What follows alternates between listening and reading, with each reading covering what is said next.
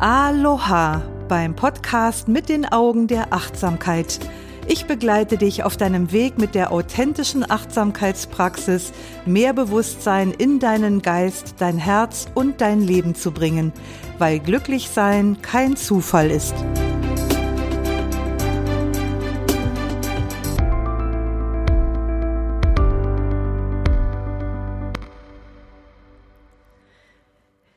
Ist wieder Doris Kirch, heute mit einem ganz pragmatischen Podcast zum Thema Online-Schulung, nachdem wir uns ja in den letzten Folgen sehr mit dem emotionalen Thema Liebe beschäftigt haben. Aber keine Bange, das wird nicht halb so trocken, wie es sich anhört. Ja, wie kam es zu diesem Podcast? Das ist entstanden aus unseren Online-Schulungen, aus den eigenen Schulungen, die wir machen. Wir bilden ja seit über 20 Jahren Achtsamkeitstrainer aus und da gibt es in regelmäßigen Abständen immer ganzwöchige Präsenzwochen, also ganzwöchigen Präsenzunterricht. Und das war ja aufgrund der Corona-Situation jetzt nicht möglich. Es blieb uns also nichts anderes übrig, als Online-Unterricht zu konzipieren. Und das hieß für unsere Teilnehmer dann, eine Woche lang, das heißt präzise fünf Tage vor dem Rechner zu sitzen und sich von uns sozusagen beschulen zu lassen. Und viele haben da so ein bisschen gegen angeguckt, hatten so ein bisschen Bedenken dagegen, es fünf Tage vor dem Computer auszuhalten. Und einige hatten auch schon sehr schlechte Erfahrungen gemacht und, und befürchteten sozusagen das Schlimmste. Aber im Endeffekt waren alle total happy. Also sie waren nicht nur zufrieden, sie waren wirklich happy. Und eine Teilnehmerin hat sogar gesagt, unser Unterricht hätte sie mit diesem Online-Schulungsmedium ausgesöhnt. Na, wenn das kein Erfolg ist. Und dann wurden wir natürlich verschiedentlich gefragt, was ist euer Geheimnis? Also was macht ihr anders als andere? Weil offensichtlich, und das höre ich auch immer wieder, machen viele Leute schlechte Erfahrungen mit Schulungen, die online abgehalten werden. Und ich habe mich ja im Vorfeld auch mal so ein bisschen schlau gemacht und habe auch verschiedene Veranstaltungen besucht, gebucht und an Webinaren teilgenommen und ganz verschiedene Dinge gemacht und auch meine Erfahrungen waren eben nicht so toll und die haben aber wiederum dazu geführt zu sagen, so sollten wir es auf gar keinen Fall machen und wir haben uns hingesetzt auch im Team und haben uns eine gute Strategie überlegt, wie man Online-Unterricht so gestalten kann, dass er für die Zuschauer für eine, zu einer angenehmen, positiven Erfahrung wird. Ja, und die Ergebnisse dieses Unterrichts, die können sich sehen lassen und wir möchten sie gerne teilen. Das heißt, genau genommen möchte ich sie hier heute in diesem Podcast teilen. Das wird ganz besonders interessant für dich sein, wenn du bereits selbst Online-Kurse oder Seminare oder irgendetwas ähnliches gibst oder auch wenn du planst, das zu tun und nicht so richtig weißt, wo soll ich eigentlich anfangen, was ist wirklich wichtig, wie macht man es, dass es wirklich gut wird. Und Vielleicht bist du da noch auf der Suche nach etwas Know-how, dann hoffe ich einfach, dass dieser Podcast dich heute inspiriert. Und ich hoffe, dass du Anregungen und Inspirationen mitnimmst, weil man muss ja auch Fehler, die andere schon gemacht haben, nicht nochmal machen. Oder wie ich so gerne sage, man muss auch das Rad nicht zum zweiten Mal erfinden. Vielleicht sitzt du aber auch sozusagen auf der anderen Seite und findest das ganz interessant, mal in die Dozentenwelt einzusteigen, also mal zu schauen, welche Gedanken machen sich eigentlich Dozenten im Vorfeld von Online-Veranstaltungen, wie viel Mühe macht es eigentlich, sowas aufzubauen und wie anspruchsvoll ist das eigentlich für einen Dozenten? Und eine weitere Möglichkeit ist, dass du vielleicht einer von diesen vielen Online-Event-Geschädigten bist und herausfinden möchtest, möchtest, ob es an dir liegt, dass Online-Unterricht dich zu Tode langweilt und nervt, oder ob es sich objektiv betrachtet schlicht um schlechte Präsentationen handelt. Man traut ja manchmal seinen eigenen Einschätzungen nicht. Und dann ist es vielleicht hilfreich für dich, hinterher so viel Expertise zu haben, dass du sagen kannst, das ist nicht nur meine persönliche Einschätzung, sondern das hätte man so und so besser machen können. Ja, ich habe vorhin gesagt, dass ich viele schlechte Veranstaltungen mir angesehen habe. Was genau meint das jetzt, wenn ich sage, dass, das, dass ich fand, dass das schlecht war? Das bezog sich auf im Wesentlichen auf vier Faktoren. Der erste Faktor war eine schlechte Vorbereitung der Teilnehmer. Man hat also an der Unruhe der Teilnehmer und daran, dass sie so ein bisschen konzeptlos umgegangen sind mit der ganzen Situation, gemerkt, dass sie da überhaupt keine Vorbereitung bekommen haben.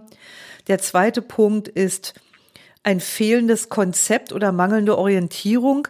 Also ich habe mir Veranstaltungen angeschaut, wenn ich da jetzt nicht vom Titel her gewusst hätte, worum es ungefähr geht. Also so in der ersten halben Stunde hätte ich es wahrscheinlich noch nicht erfahren.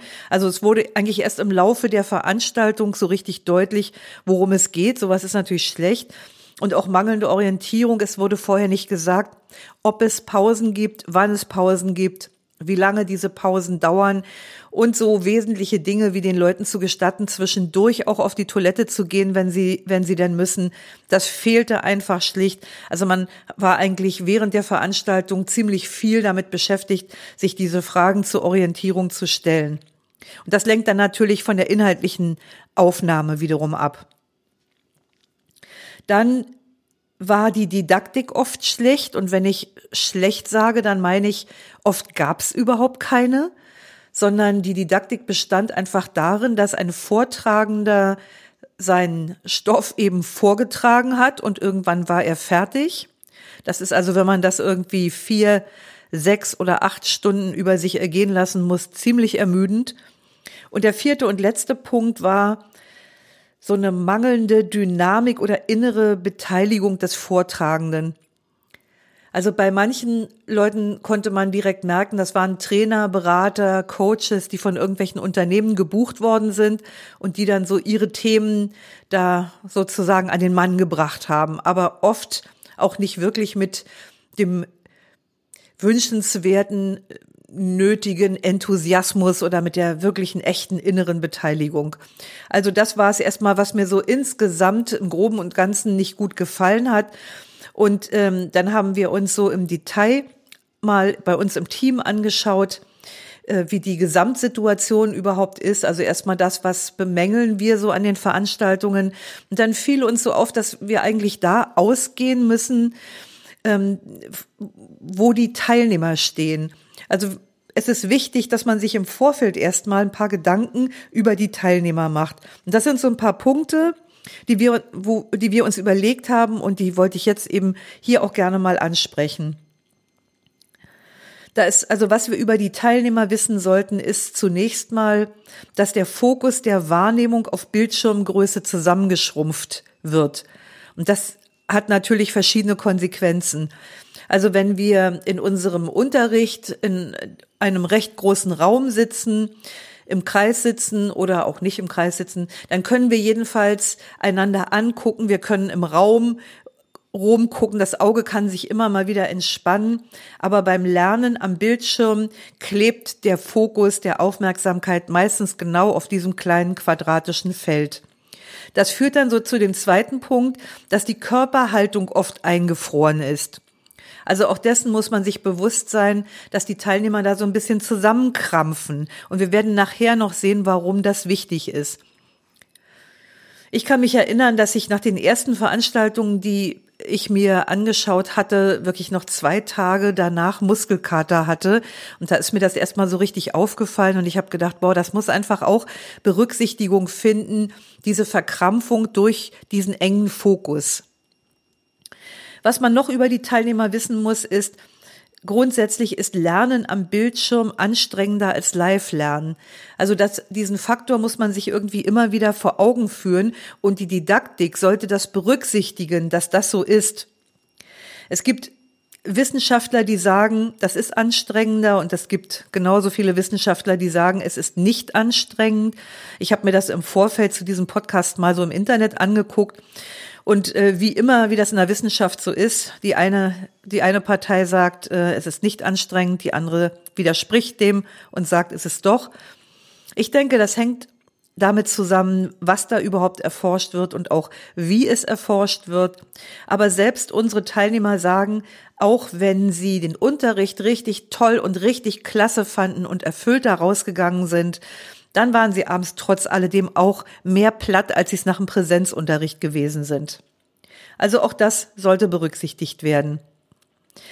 Was man noch über die Teilnehmer wissen sollte, ist, dass das Gehirn den Bildschirm, auf den wir schauen, wenn wir Online-Schulung machen, mit Fernsehen assoziiert. Und wenn das Gehirn das mit Fernsehen assoziiert, schaltet es automatisch in einen passiven Entspannungsmodus.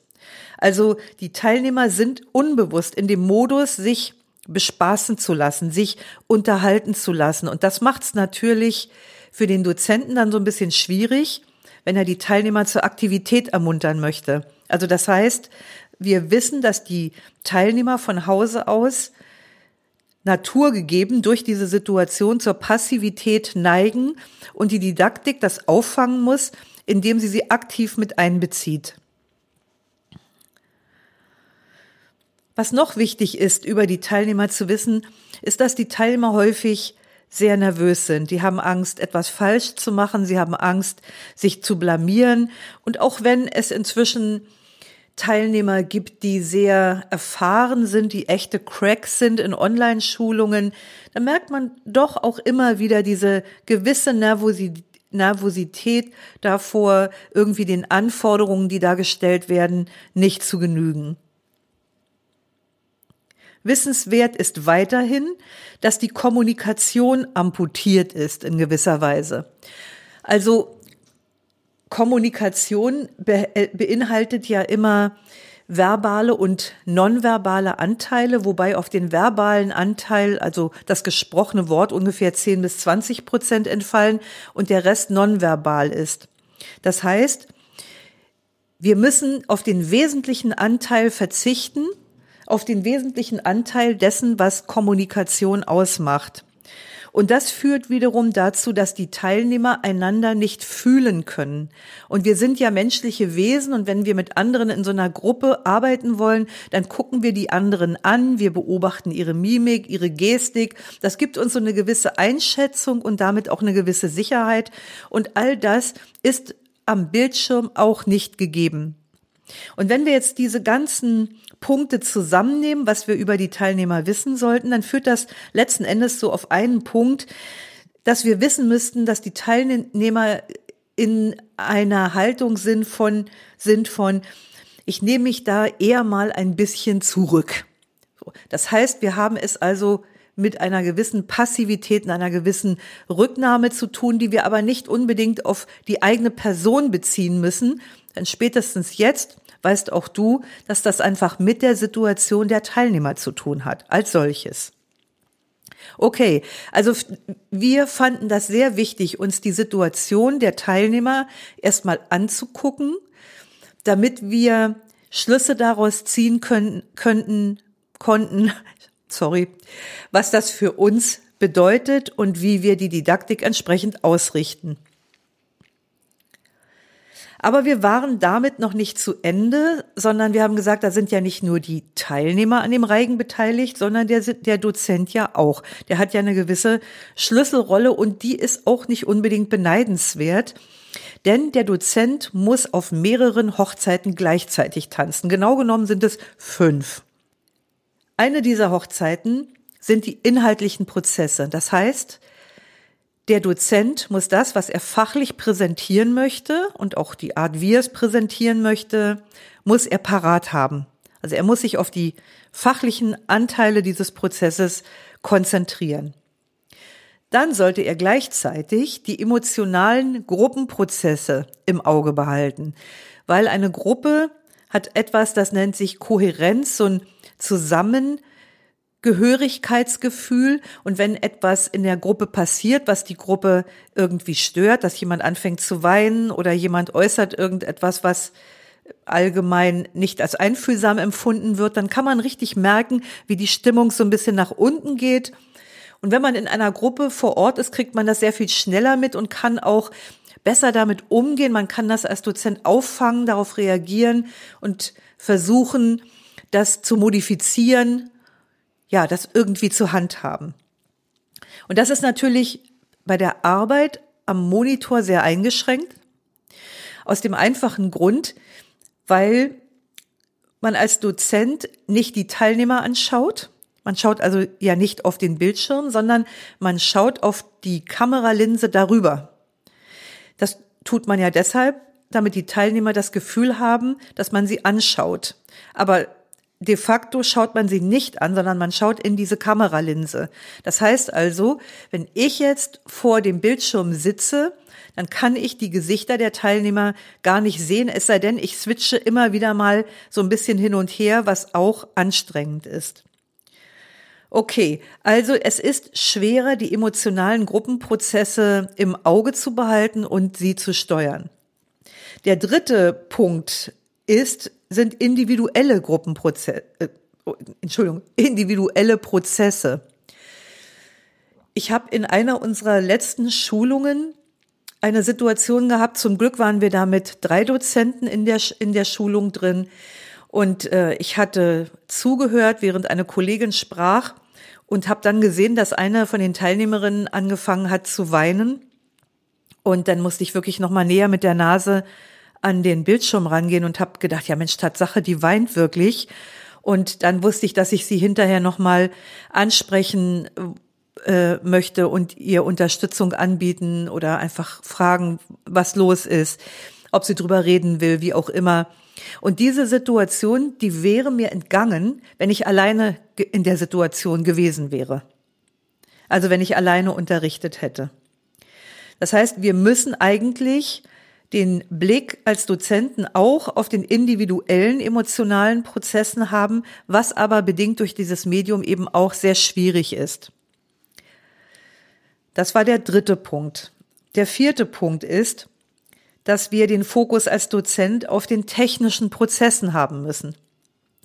Das könnte im Grunde ganz einfach sein, wenn die Plattformen selbsterklärend wären, was sie zum Teil nicht sind. Aber was noch viel schlimmer ist, ist die technische Situation mit dem Internet in Deutschland. Also vor Corona habe ich auch schon öfter gehört, dass Deutschland in der Hinsicht Entwicklungsland ist. Da hatte ich aber noch nicht so eine klare Vorstellung davon, was damit gemeint ist. Inzwischen habe ich so eine Vorstellung davon. Also es ist wirklich erstaunlich, wie viele Leitungen immer noch eine Qualität haben, als würde man zum Mond telefonieren. Wahrscheinlich war es damals zwischen dem Raumschiff und äh, der NASA auf der Erde eine bessere Verbindung als manche Internetverbindung innerhalb von Deutschland. Also es passiert immer wieder, dass Verbindungen unklar sind, dass Teilnehmer nicht gehört werden und dass sie rauskegeln aus der Gruppe, dass sie wieder neu rein müssen. Und all das müssen wir als Dozenten eben auch parallel handhaben. Und last but not least auch die Selbstregulation. Wir sind ja auch nicht immer die omnipotenten Weltenzertrümmerer, sondern auch als Dozent hat man mal einen schlappen Tag, hat mal einen Knick in der Biokurve, hatte irgendwie Stress vorher oder ist einfach mal müde einen Tag. Und auch das, was in der Gruppe passiert, was technisch passiert, das muss alles ja auch irgendwie gehandhabt werden. Also ja, okay, lassen wir es erstmal dabei. Also die Situation des Dozenten wird eben sehr dadurch erschwert, dass er die Teilnehmer nicht sieht und dadurch emotionale individuelle und Gruppenprozesse nicht richtig gut steuern kann. Und es ist auch immer so eine gewisse Aufgeregtheit da, jedenfalls bei allen, die ich so kenne, bei mir auch. Eine gewisse Aufgeregtheit wegen der Verantwortung, die man hat für den Ablauf. Man möchte ja, dass das für die Teilnehmer eine angenehme, positive Erfahrung wird, das Ganze. Und ähm, bei mir schwingt dann immer so ein bisschen mit, oh Gott, hoffentlich geht das jetzt alles gut heute. Naja, also das ist so die Situation des Dozenten und wenn du dir noch nie Gedanken über diese Situation gemacht hast, dann wirst du vielleicht erstaunt sein, was ein Dozent in dieser Situation zu leisten hat. Und da möchte ich auch gleich mal so einen kleinen Schritt an die Seite machen und das ist mir gerade so ein Bedürfnis, auch darauf nochmal einzugehen, wie können wir als Dozenten, also egal, ob du schon drin steckst in den Online-Schulungen oder ob du es erst anfangen willst, Wie kannst du umgehen mit dieser Situation? Da habe ich so für mich drei Punkte rausgefunden, die ich total wichtig finde. Der erste Punkt ist, dass es wichtig ist, dass wir als Dozenten mitfühlend mit uns selbst sind.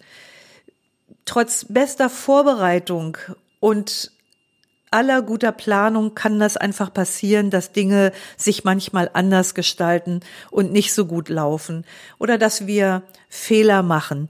Und dann geht es darum, mitfühlend mit sich selbst zu sein, sich immer wieder bewusst zu sein, dass wir das Beste gegeben haben, was wir zu geben hatten.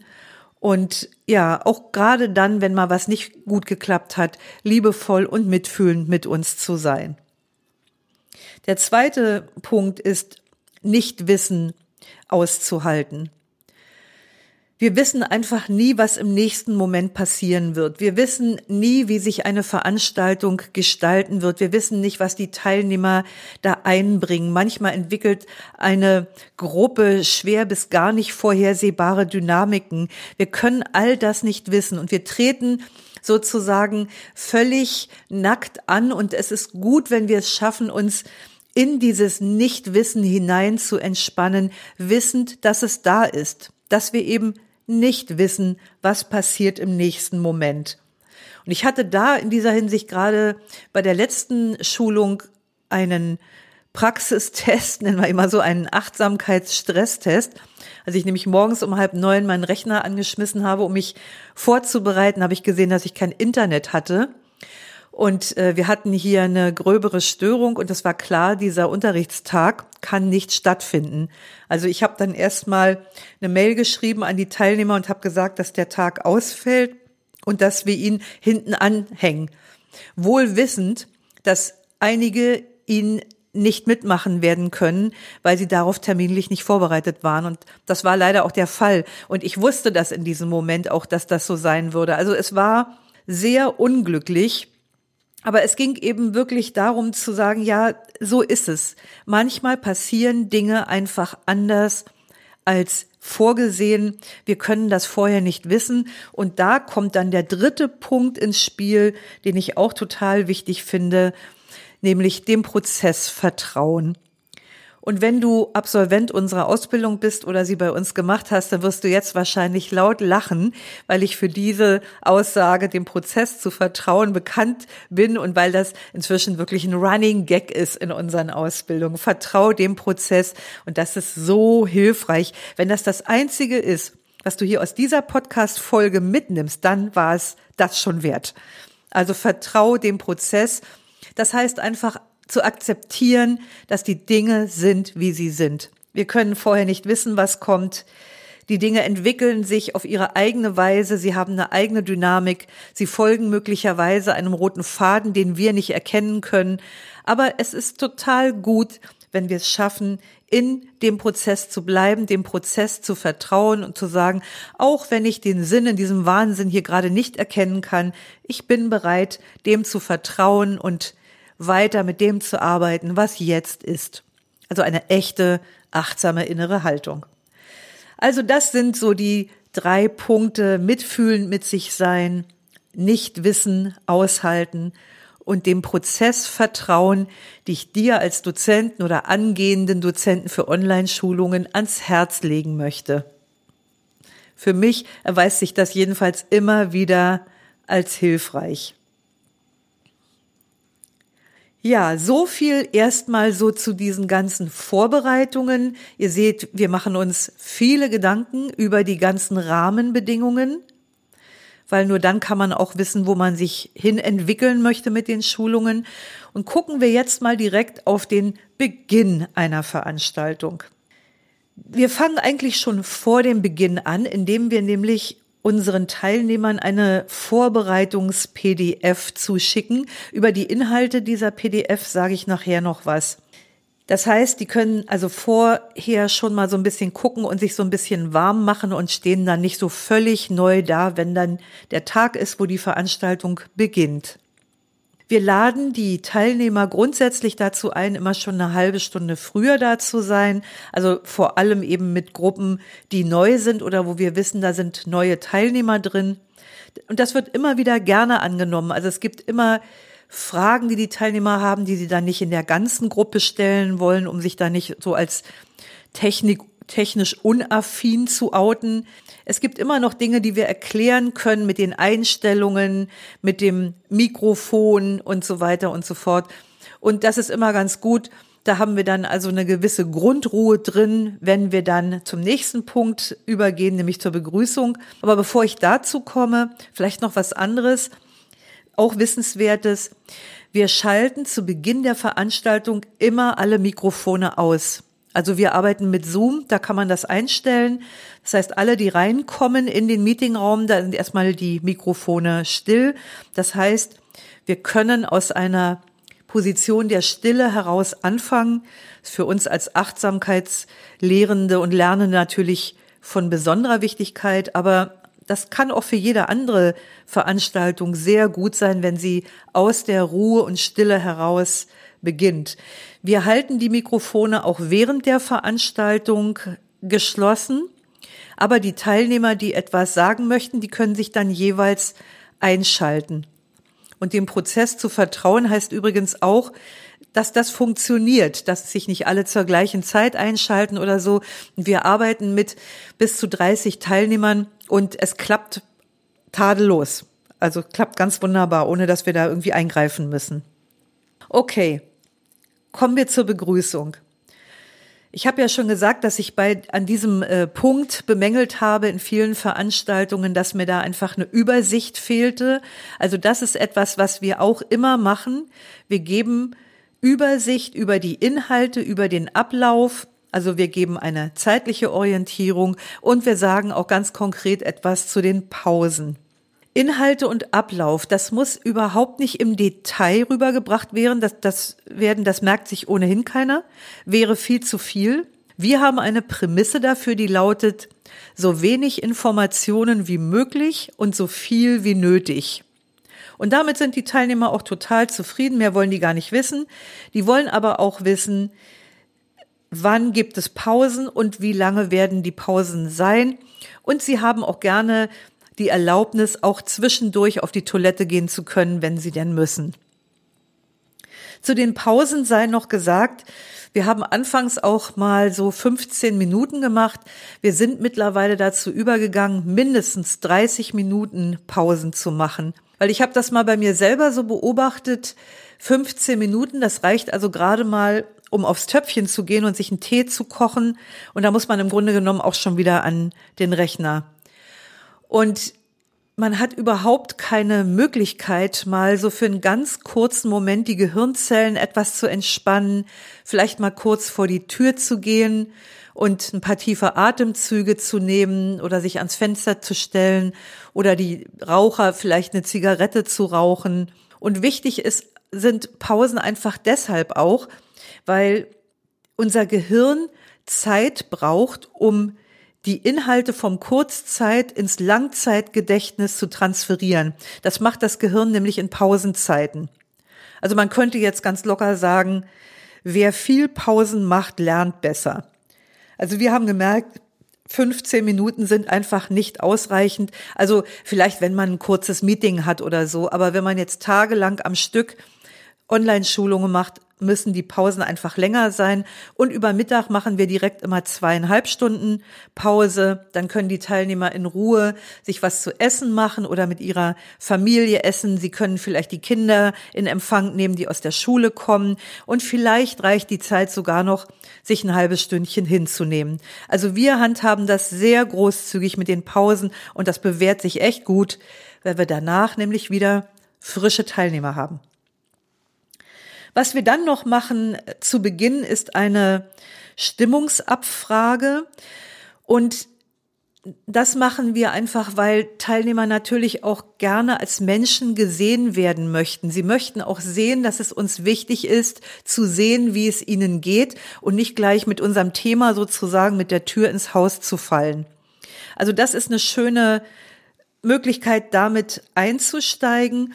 Man sollte das allerdings nicht ausweiten. Also ich habe schon Meeting gesehen mit relativ wenig Teilnehmern, die einen halben Vormittag oder nee, den ganzen halben Tag, den ganzen Vormittag damit zugebracht haben mit diesen Begrüßungsrunden, die also für die Teilnehmenden extrem ermüdend waren. Also man sollte wirklich gucken, dass man es kurz fasst. Und ich sage auch gleich nochmal, wie wir das machen aber vorab noch eben ein Wort zur emotionalen Gruppenzusammenführung. Das war auch so ein interessantes Phänomen. Unsere Teilnehmer haben sich ja in der Ausbildung in den Präsenzwochen schon kennengelernt und jetzt kommen die sozusagen frisch zusammen, jetzt hier zu dieser Online-Schulungswoche und wir haben in der Begrüßungsrunde mitgekriegt, dass viele sich trotzdem so ein bisschen vereinzelt, so ein bisschen einsam und ein bisschen getrennt und abgeschnitten dabei gefühlt haben. Und ich habe dann Folgendes gemacht. Wir meditieren ja immer zum Anfang. Ich habe die Meditation einfach ein bisschen ausgeweitet und habe so ein bisschen improvisiert und habe die Teilnehmer eingeladen, sich die anderen vorzustellen, ihre Fantasie zu benutzen, um vorzustellen, ich sitze mit den anderen in einem Raum und mir die Gesichter vorzustellen und sich vorzustellen, ich atme mit den anderen gemeinsam. Also wir haben die Imagination aufgebaut, sozusagen ein Atem zu werden, ein atmender Organismus. Und ich war total überwältigt über das, was die Teilnehmer danach gesagt haben. Also es war, wir saßen da wirklich auf einmal als Gruppe und es war wirklich ein Zusammen, ein emotionales Zusammengehörigkeitsgefühl da. Also das hat mich selber erstaunt, überrascht, überwältigt und wirklich gefreut. Also ich kann das nur ans Herz legen. Wir sind Menschen und dieses Emotionale ist so wichtig, dass wir nicht nur unsere Fakten um uns rumschleudern, sondern dass wir auch diesen Aspekten wirklich Aufmerksamkeit widmen.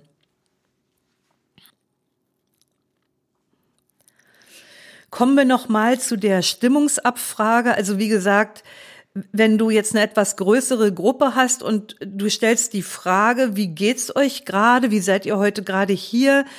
Wenn du so anfängst, dann musst du damit rechnen, dass das eine lange, lange Runde wird. Und das kannst du, wenn das erstmal läuft, auch nicht mehr abkürzen. Das läuft dann. Und da musst du dann durch, bis der Letzte fertig gesprochen hat.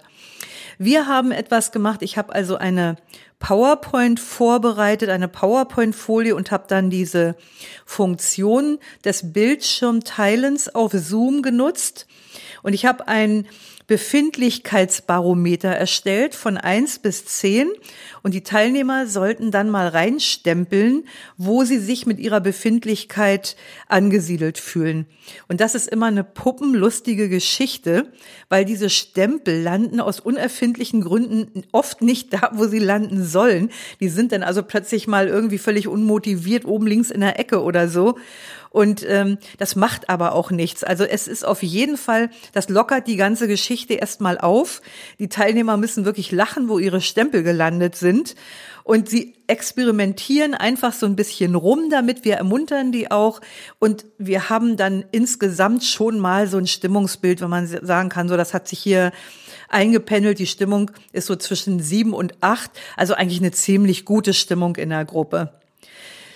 Du kannst das auch so machen, dass du zum Beispiel in den Chat schreiben lässt und sagst einfach, ich mache jetzt mal den Chat auf symbolisch und schreib doch einfach mal rein, wie seid ihr gerade hier?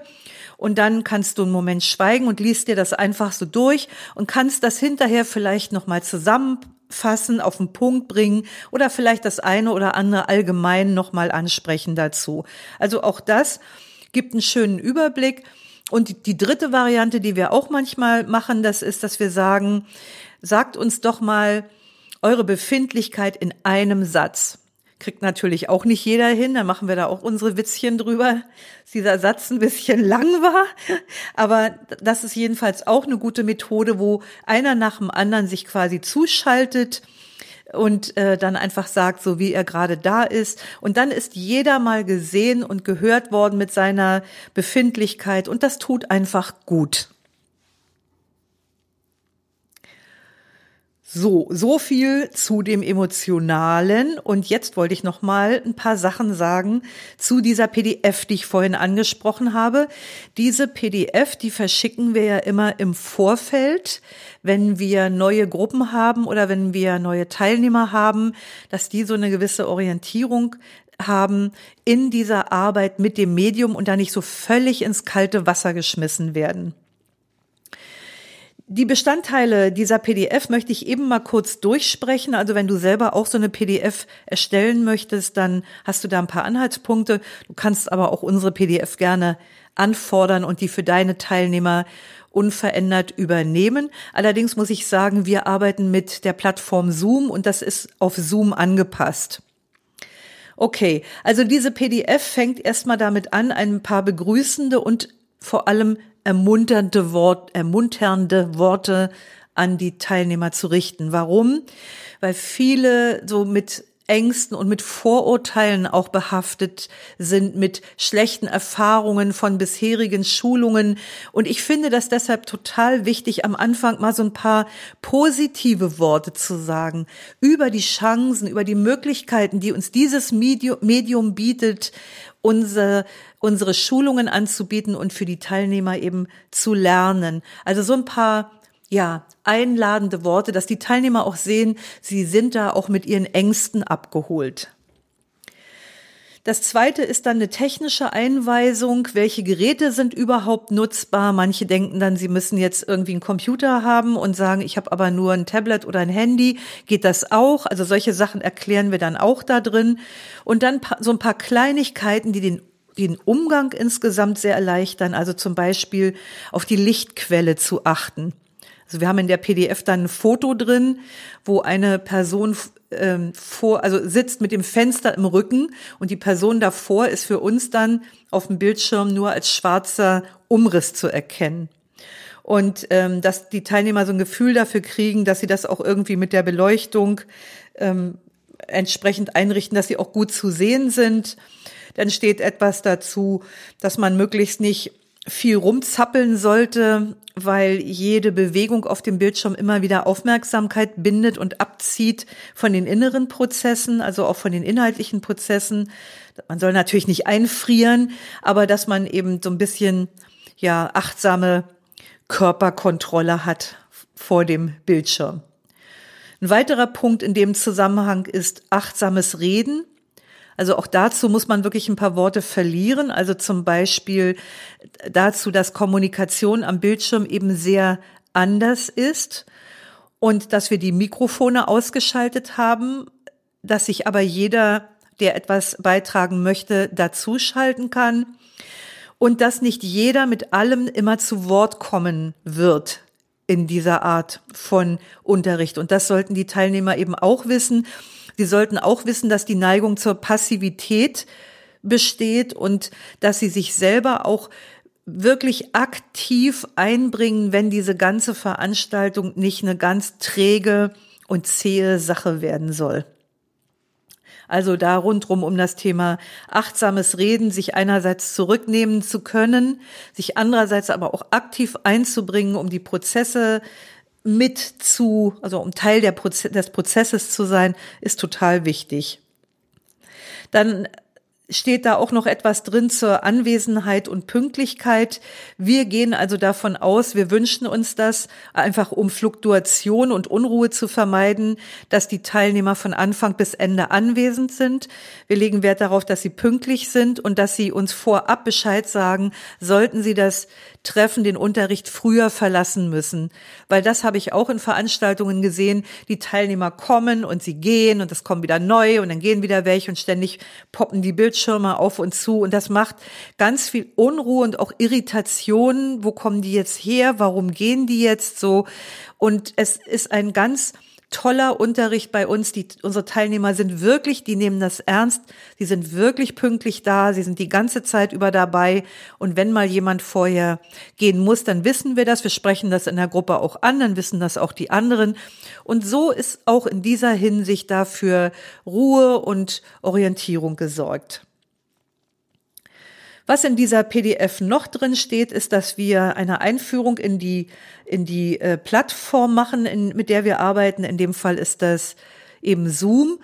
Und da haben wir ein paar Screenshots gemacht und da steht dann eben erklärt, wo schalte ich mein Mikrofon ein, wo schalte ich das Audio ein, wie benutze ich den virtuellen Hintergrund und noch so ein paar andere Grundeinstellungen, die man machen muss, damit man also sehen kann und hören kann und selber auch gesehen und gehört wird. Und zuletzt noch der Umgang mit dem Chat, das erklären wir eben auch. Die Teilnehmer lieben das, während Veranstaltungen ständig in den Chat reinzuschreiben. Und ähm, ich merke immer, wie mich das jedes Mal ablenkt, weil jede Bewegung zieht automatisch ja die Aufmerksamkeit auf sich. Und dann denke ich auch manchmal, boah, vielleicht ist das gerade was Wichtiges oder so. Das lenkt mich also ständig von diesen fünf Aspekten, über die ich vorhin gesprochen habe, lenkt mich das ab und bringt mich da raus. Deshalb bitte ich die Teilnehmer eben den Chat nur dann zu benutzen, wenn wir ihnen symbolisch freigeben. Und das klappt auch ziemlich gut, weil dann können sie sich wirklich flüssig mitteilen und ähm, und man hat nicht so eine Dauerablenkung. Und als Dozent kann man eben selber auch in Ruhe mitlesen. Also diese ganzen Punkte sorgen eben dafür, dass das Ganze ruhig und strukturiert abläuft und damit wirklich für alle angenehm ist. Und jetzt so fast zuletzt möchte ich nochmal auf die Gestaltung der Didaktik eingehen. Also wie wird unterrichtet parallel zu dem, was wird unterrichtet und das habe ich ja am Anfang auch schon gesagt, da haben wir uns eben sehr viel Gedanken drüber gemacht. Und es gibt ganz verschiedene Möglichkeiten, Unterricht abwechslungsreich zu gestalten. Und ich glaube, das ist auch so eins unserer Geheimnisse, ist eben auch die, dieses Abwechslungsreiche. Also wir haben an jedem Tag darauf geachtet, also ich ähm, stelle dir jetzt gleich mal neun verschiedene Punkte vor. Es gibt wahrscheinlich noch mehr. Ganz sicher gibt es noch mehr, gibt immer noch mehr aber die stelle ich dir einfach erstmal vor. Und wenn man das alles so mit einbezieht und geschickt handhabt, dann wird das ein super klasse Unterricht. Also, Gestaltung der Didaktik, unsere neun Punkte. Der erste Punkt ist PowerPoint-Folie. Ich arbeite sehr gerne mit PowerPoint, aber auch hier braucht es eine gewisse Fertigkeit. Also PowerPoint bedeutet übrigens, ich bereite quasi die Folien vor. Das ist dann jeweils wie so eine Flipchart-Folie, wenn man so will. Und teile dann über die Plattform den Bildschirm dann und wann. Das mache ich aber immer nur zwischendurch. Die PowerPoint-Folien sollten auf keinen Fall Text überladen sein. So wenig Text wie möglich. Der Text sollte wirklich nur die wesentlichen Inhalte am besten stichpunktartig wiedergeben und ein absolutes No-Go ist nebenbei bemerkt, wenn der Dozent seine, die Texte seiner PowerPoint-Folien vorliest. Sollte man dringend von absehen. Was mich anbelangt, ich arbeite sehr gerne mit Grafiken. Grafiken sprechen so die, die rechte Gehirnhälfte an, erleichtern damit das Lernen, das Assoziieren. Also wirklich kurz und prägnant. Manchmal sind es auch Bilder oder Fotos, wo sich so ganze, ganzes Verstehen plötzlich durch diesen Anblick erschließt. Also wie auch immer, es sollte wirklich nur kurz sein, kurz gefasst. Und ich schalte dann auch immer wieder auf die Sprecheransicht zurück. Das heißt, die Teilnehmer sehen dann diese Folie und ich erkläre das und danach gehe ich dann, bin ich dann wieder Mittelpunkt des Bildschirms. Das zweite, sagte ich schon, ist der Chat. Dazu habe ich schon genug gesagt. Das dritte sind Übungen. Wir machen also zwischendurch auch immer wieder praktische Übungen. Das ist für uns im Bereich von Achtsamkeit und buddhistischer Psychologie. Da gibt es eine ganze Menge Übungen. Das machen wir mit den Teilnehmern zusammen. Das lockert auch immer sehr auf. Und, zwischen, und zwischendurch reflektieren wir die Übungen. Und zwar komme ich gleich zu, entweder in Gruppenarbeiten oder im Plenum oder durch den Chat. Dann Punkt vier ist Meditation. Also man muss nicht Achtsamkeit unterrichten, um Meditation zu integrieren.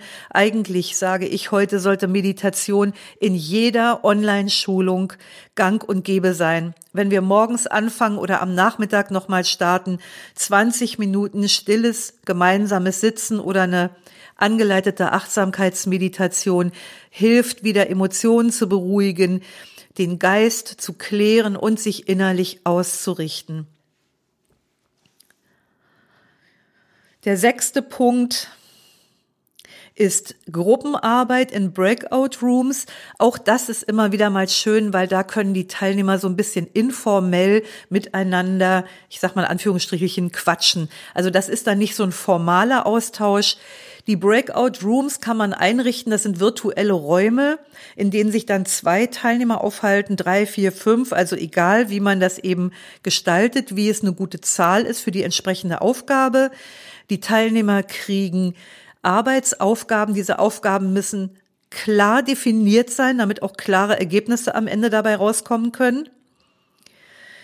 Dann der siebte Punkt ist, ist das sogenannte Whiteboard. Das ist so ähnlich wie PowerPoint. Man hat da eben eine, eine, ein weißes Feld und das können die Teilnehmer auch nutzen, um da Sachen reinzuschreiben oder, äh, wie wir schon gehört haben, reinzustempeln. Und dann habe ich auch schon erwähnt. Punkt 8 ist die Plenumsarbeit, dass man also auch Dinge gemeinsam bespricht, gemeinsam diskutiert oder Lehrvortrag, der sollte auch nicht über 20 Minuten gehen und kann die eine oder andere PowerPoint-Folie beinhalten. Das ist eben nochmal ganz wichtig, so in der ganzen Gruppe zusammenzukommen und mit der ganzen großen Gruppe zu arbeiten. Das ist also auch eine, ein didaktisches Mittel. Und das letzte, was ich hier auf meiner Liste noch habe, sind Stretching-Sequenzen. Also das hört sich jetzt vielleicht äh, lächerlich an, ist aber auch der Tatsache geschuldet, dass wir Menschen sind.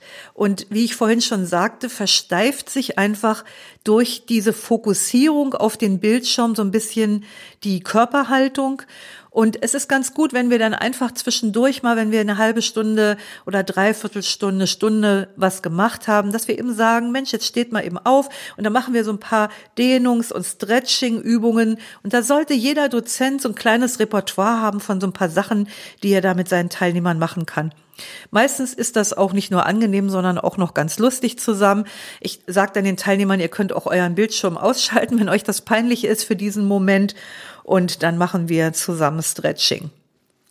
Vielleicht noch, wo ich das gerade sage, Bildschirm ausschalten. Ich habe mal äh, einer Schulung beigewohnt. Das habe ich nur da habe ich nur zugeguckt bei und war wirklich geschockt, weil ungefähr die Hälfte der, der Teilnehmenden ihren Bildschirm ausgeschaltet hatte und man als Dozent, also ich zum Glück war ich nicht der Dozent, in lauter schwarze Felder guckte. Also der Dozent hat quasi ins Off gequatscht, wenn man so will. Der hat seine Teilnehmer noch nicht mal gesehen dabei. Also ich war echt geschockt und habe gesagt, Mann, das ist doch kein Webinar oder ein Hörspiel. Und ich fand das ehrlich gesagt auch etwas respektlos. Also ich habe gesagt, für mich, ich würde unter solchen Bedingungen nicht arbeiten. Also ich möchte meine Teilnehmer sehen, ich möchte so weit wie möglich mit denen ähm, in Interaktion treten und möchte nicht in schwarze Felder reinreden. Aber das ist vielleicht auch so eine ganz persönliche Geschmacksfrage. Ja, jetzt bin ich am Ende mit unseren Geheimnissen unseres wunderbaren Unterrichtes und vielleicht hat es dir einen kleinen Einblick gegeben, so auch aus Dozentensicht das Ganze mal zu beobachten. Vielleicht hast du auch ein paar Inspirationen mitnehmen können für deinen eigenen Online-Unterricht. Das würde mich sehr freuen. Und ich würde mich natürlich auch total freuen, wenn du da in einen Austausch mit mir trittst. Denn wie immer werde ich auch zu diesem Podcast eine Grafik erstellen und einen Beitrag auf Facebook und Instagram posten. Du findest mich da unter doris.kirch.achtsamkeit.